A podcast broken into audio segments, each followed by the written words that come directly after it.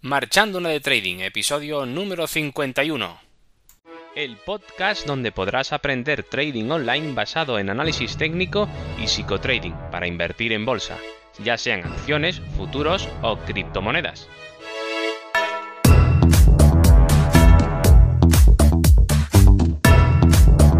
Hola, muy buenas, comenzamos el episodio número 55 de este podcast y hoy iniciaré un ciclo teórico sobre mi sistema de trading para que comprendáis cómo trabaja y en qué se basa para jugar en el mercado.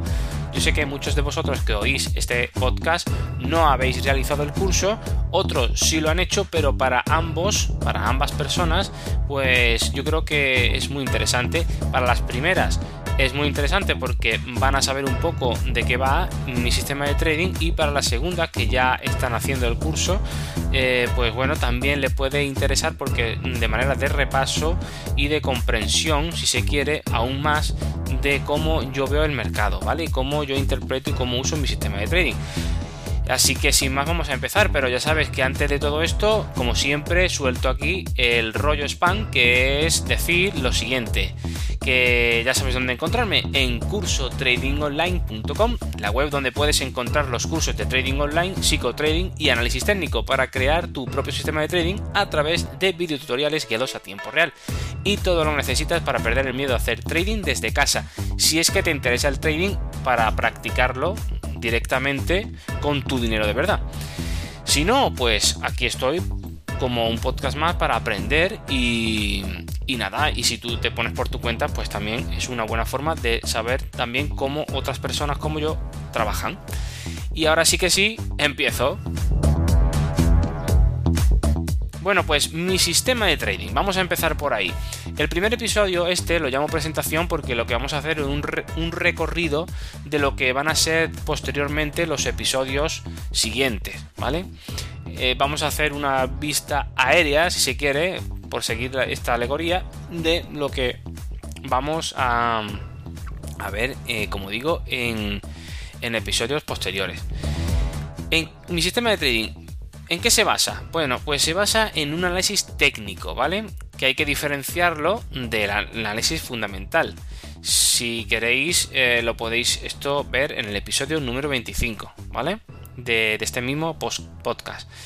Es decir, ¿qué es análisis técnico? Para aquel que no lo recuerde, pues es analizamos, es analizar, dibujando en el gráfico líneas, trazos, proyecciones de Fibonacci, figuras chartistas, cálculos matemáticos directamente en el gráfico de cotización, lo que vemos, como el gráfico que vemos donde sube y bajan las velas, ¿vale? De cotización de cualquier tipo de mercado, ya sea el Bitcoin o ya sea, por ejemplo, el tradicional de toda la vida de, por ejemplo, el índice DAX de Alemania o el Dow Jones o el Nasdaq o la soja o el oro, da igual, cualquier cosa, ¿vale?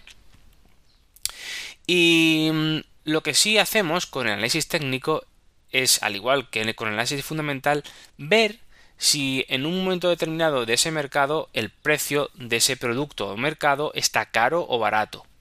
Y vamos a buscar un momentum de oportunidad, como yo digo, para ganar dinero especulando con el siguiente movimiento que realizará el precio en un futuro cercano, muy próximo, que si hacemos scalping ya sabemos que será en cuestión de minutos o segundos. Si hacemos medio plazo, pues serán a lo mejor días y si hacemos largo plazo, pues meses o años, ¿vale? Pero vamos a hacerlo de esa manera, directamente en el gráfico, ¿vale? Cosa distinta es hacer análisis fundamental que se basa en los balances económicos de una empresa o las noticias relacionadas con ellas. Eso, como digo, más información en el episodio 25 para distinguir entre análisis fundamental y análisis técnico, para que, bueno, pues expandir esta información un poco más si no tienes idea de lo que estoy diciendo. Y después, bueno, pues mi sistema de trading también está compuesto por varias herramientas básicas que me ayudan a tomar las mejores decisiones en el mercado. Yo también hago una comparación eh, con de estas cuatro herramientas que son con cuatro piezas de puzzle, ¿vale? Que forman una imagen completa. Si conseguimos que las cuatro herramientas o cuatro piezas de puzzle, como digo, encajen, vamos a tener una visión muy clara y va a ser difícil que no acertemos la dirección que tomará el precio. Pero ojo, eso no quiere decir que ya esté todo hecho y saquemos dinero porque sepamos que va, que va a hacer el precio. ¿Vale? El saber que va a subir o bajar no significa que ya vamos a ganar dinero. Cuidado. Esto puede ser, puede ser un poco chocante al principio porque dice, bueno, si ya sabes que va a subir, es cuestión de poner y ya está, ¿no? No, no es así, no es tan sencillo. Porque queda lo más difícil, saber cómo va a realizar ese movimiento ondulatorio de altibajos para barrer nuestra posición. De hecho, de eso hablaré en un episodio aparte y me lo apunto, ¿vale? Que lo voy a apuntar ahora mismo porque mientras lo digo es muy interesante saber a qué me refiero con esto. Pero bueno, seguimos.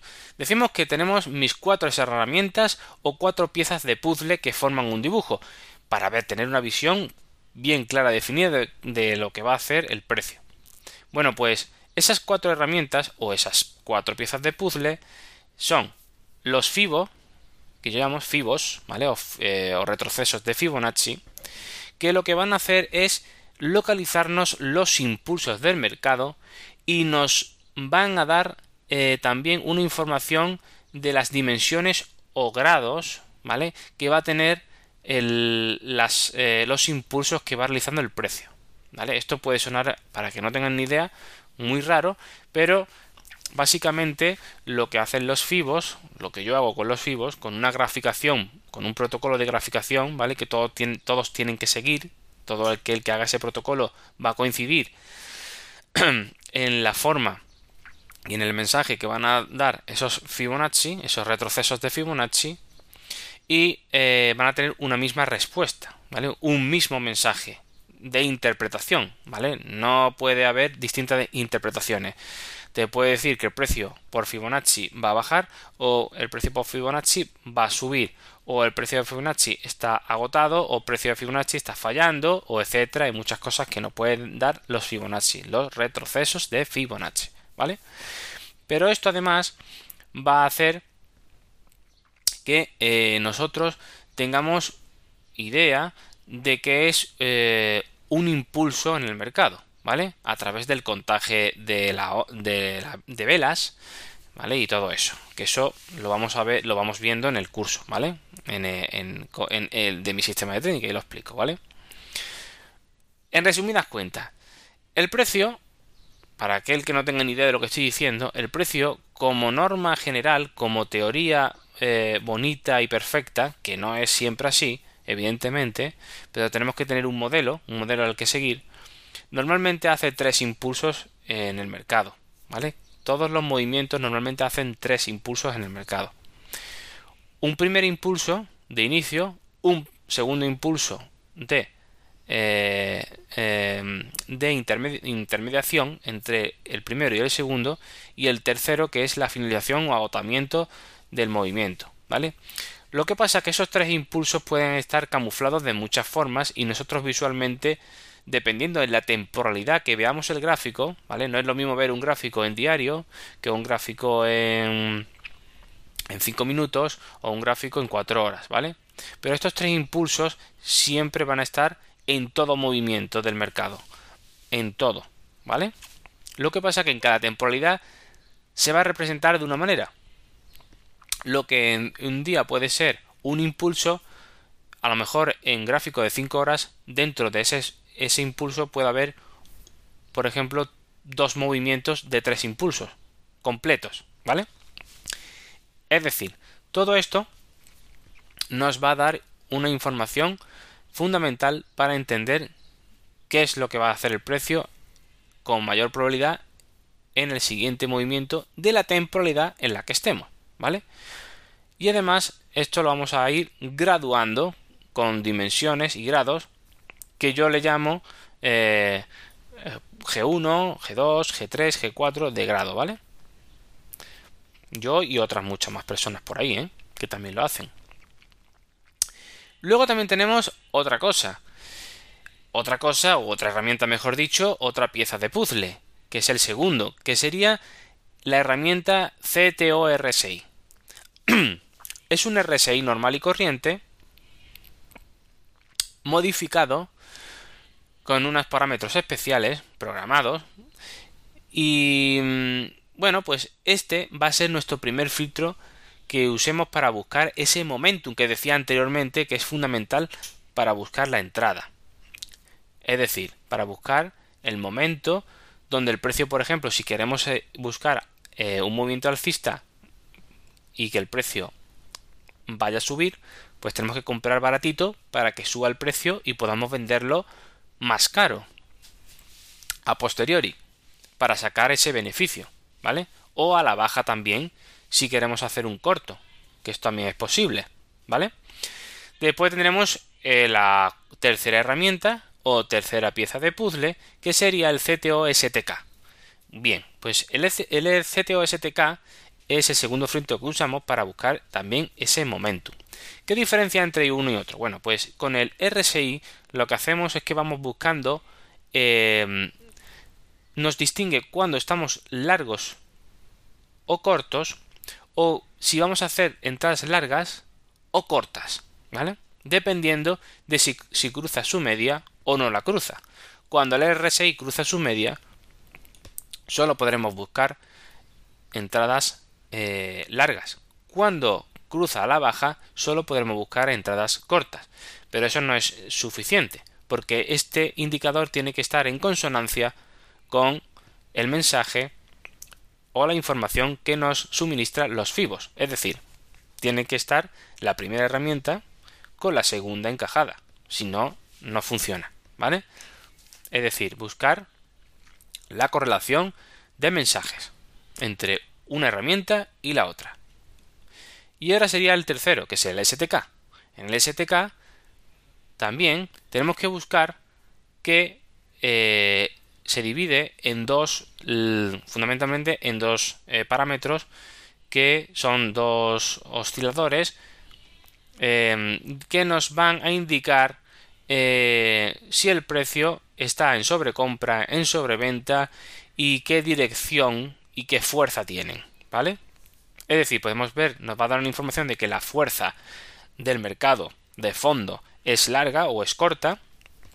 Por tanto, si la fuerza de fondo del mercado es larga, pues no vamos a, hacer, no vamos a ser tontos y vamos a ir en contra de la fuerza mayor. Vamos a esperar el momento donde la dirección, que es el siguiente eh, oscilador que, que conjuga el STK, también vaya a nuestro favor. Es decir, que además coincida con la, el CTO-RSI y también coincida con los FIBO. Es decir, ya tenemos tres piezas de puzzle que deben de encajar una con otra. Por tanto, ya solamente nos quedaría una última herramienta o una última pieza de puzzle para que por fin podamos ver el, la imagen completa y tener una idea muy muy clara, casi casi definitiva de qué es lo que va a hacer el precio.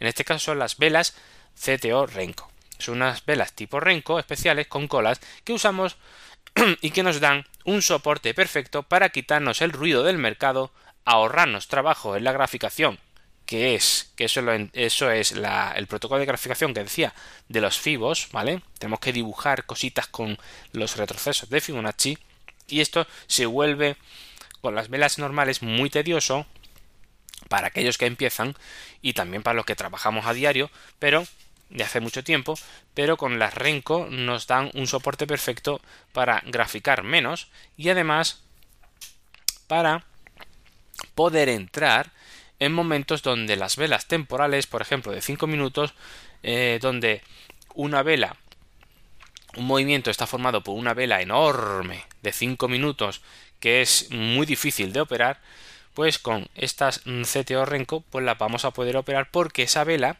que en un 5 minutos se va a ver como una sola vela, vamos a verlo en Renko como muchas velitas, muchas velitas eh, que van a formar eso que digo de los tres movimientos o impulso, retroceso, impulso, retroceso y vamos a poder, es como hacer un zoom en esa vela y ver lo que está pasando en esa lucha. Lo vamos a ver perfectamente con la Renko. Entonces tenemos estas cuatro piezas de puzzle que una vez que encajen todas, pues tendremos el mensaje para poder operar correctamente. Lo siguiente de mi sistema de trading sería la operativa, evidentemente. Yo utilizo cuatro gráficos por cada mercado que vayamos a operar. Cada uno nos da una información cada vez más ajustada a la realidad del momento. Por ejemplo, eh, vamos viendo yo voy viendo de, por ejemplo, los estos como ejemplo, aunque podemos modificarlos al gusto y a placer de cada uno o de lo que queramos nosotros eh, trabajar, pero principalmente yo recomiendo que utilicemos en el primer en estas cuatro pantallas o gráficos por cada mercado vamos a abrir el gráfico diario, el renco de 50, el renco de 10 y el renco de 5. En el diario vamos a poder dar tener una vista aérea de lo que está pasando realmente en de fondo en el mercado si estamos eh, pues bueno cortos o largos, ¿vale? Que al final es todo, el rato ver lo mismo, si estamos cortos o largos, cortos o largos, ¿vale?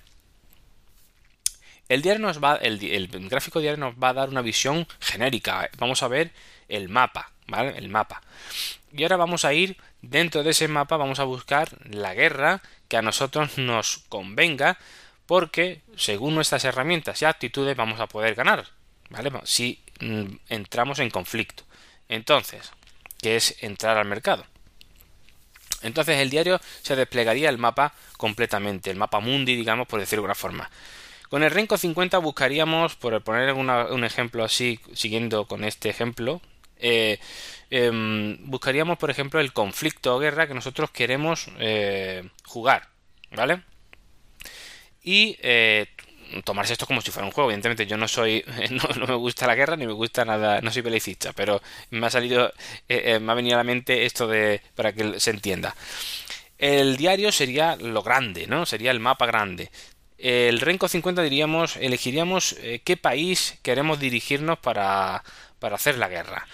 El Renco 10 sería dentro de ese país qué ciudad vamos a, vamos a, a entrar en conflicto.